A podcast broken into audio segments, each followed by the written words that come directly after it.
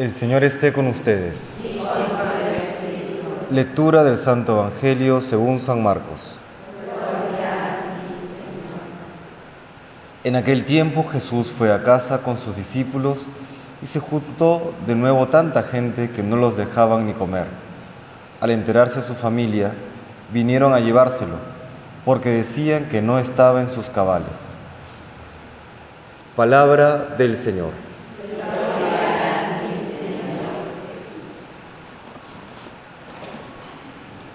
Un evangelio corto, pero nos dice mucho, como ocurre con el evangelio según San Marcos.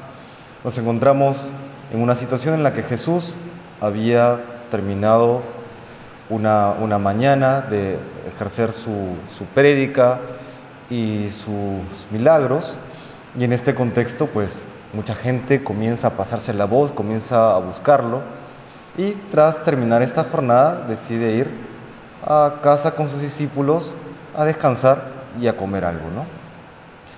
Es en esta circunstancia en la que muchos siguen pidiéndole eh, ayuda, que los atienda, que les hable, que los sane, etcétera, etcétera. Y era tal alboroto, había tan, tanta cantidad de gente que dice el Evangelio de hoy que no los dejaban ni comer, no podían estar tranquilos. La familia de Jesús viene y se encuentra un poco pues, asombrada de esta circunstancia y se lo quieren llevar. ¿no? ¿Por qué ocurre esto?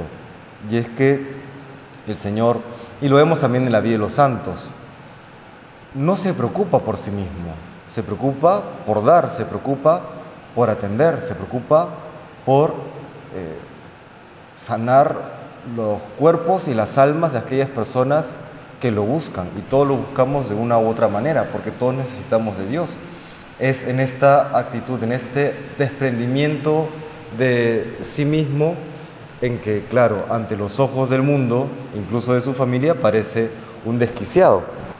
Y es que estamos acostumbrados, tanto entonces como el día de hoy, a primero poner, ponernos a nosotros mismos.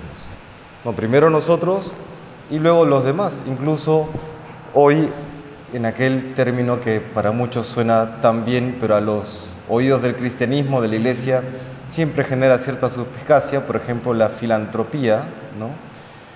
Quienes son filántropos, nadie, nadie niega que hacen mucho bien, pero cuando el amor de Dios y el amor al prójimo no está primero en las acciones que hacemos, así sea por los demás, uno se pregunta, ¿no estarán haciendo aquello que hacen, así sea un bien para los demás, más por una búsqueda de una especie de autosatisfacción, ¿no? de un sentirse bien con uno mismo, de una especie de mm, hago un montón de cosas malas, pero esto lo hago bien, entonces no pasa nada, ¿no? El Señor no obraba así, no obraba ni siquiera por una especie de satisfacción personal, obraba siempre con ese deseo de darse. Y claro, nuevamente, ante los ojos de los demás, ante los ojos o ante los criterios mundanos, es una locura. Así tenemos que obrar nosotros también. ¿no? Algo que a los ojos de quienes no tienen fe pueda parecer una locura. Porque claro, darse a los demás, amar a los demás, servir a los demás, al punto de dar la propia vida y dar la propia vida en el tiempo, en el trabajo, en la paciencia, claro, pareciera una locura, ¿no? Hoy que estamos nuevamente en aquellas categorías mercantiles, ¿no? yo doy para recibir, yo sirvo y atiendo para tener luego un salario, yo doy para recibir algo a cambio, no se entiende aquella forma de vida que nos presenta Jesús y que la Iglesia ha procurado vivir siempre, ese dar sin esperar nada a cambio por el bien de las almas. Y otro otro detalle más, porque Jesús parecía fuera de sí. Pienso yo que es por su celo, ¿no? ese celo por nuestra salvación, ese celo por librarnos del pecado, ese celo por porque seamos santos.